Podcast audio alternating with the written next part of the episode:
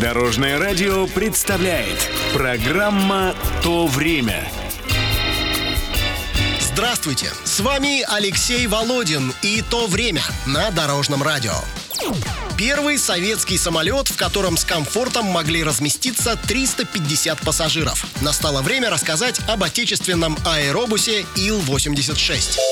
Как все начиналось? В конце 60-х годов, когда объем воздушных перевозок существенно вырос, места в небе стало не хватать. Повысить эффективность перелетов могло только увеличение принимаемых на борт пассажиров. Единственный тогда в нашей стране авиаперевозчик Аэрофлот выработал требования к самолету вместительностью от 250 до 350 человек.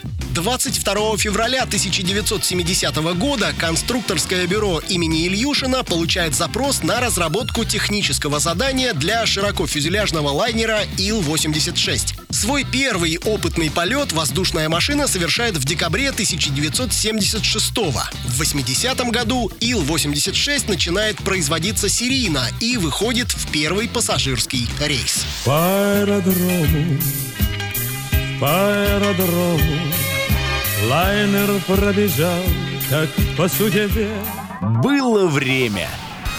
Ил-86 разработан по принципу «багаж при себе». Пассажиры сидят на верхней палубе, а их чемоданы путешествуют на нижней.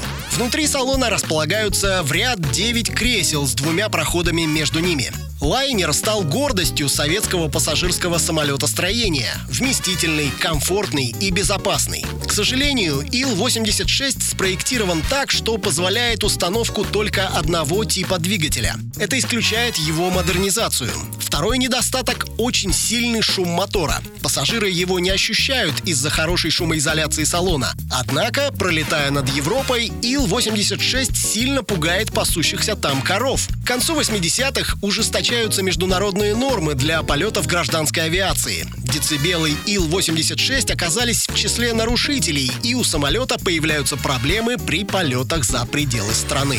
Девять завтра в 7.22 я буду в Борисполе сидеть в самолете и думать о пилоте. А что сегодня?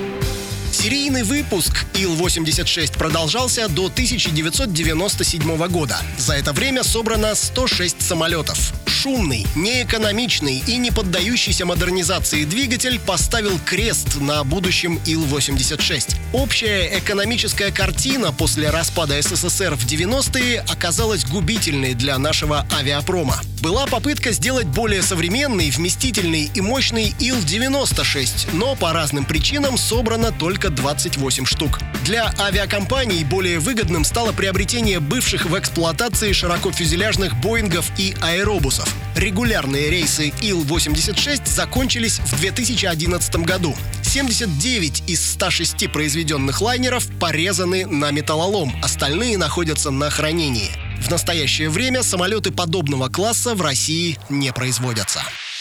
Это была программа «То время» с рассказом об отечественном широкофюзеляжном самолете Ил-86. Читайте или слушайте выпуски на нашем сайте или в мобильном приложении Дорожного радио. Всего доброго! Вместе в пути!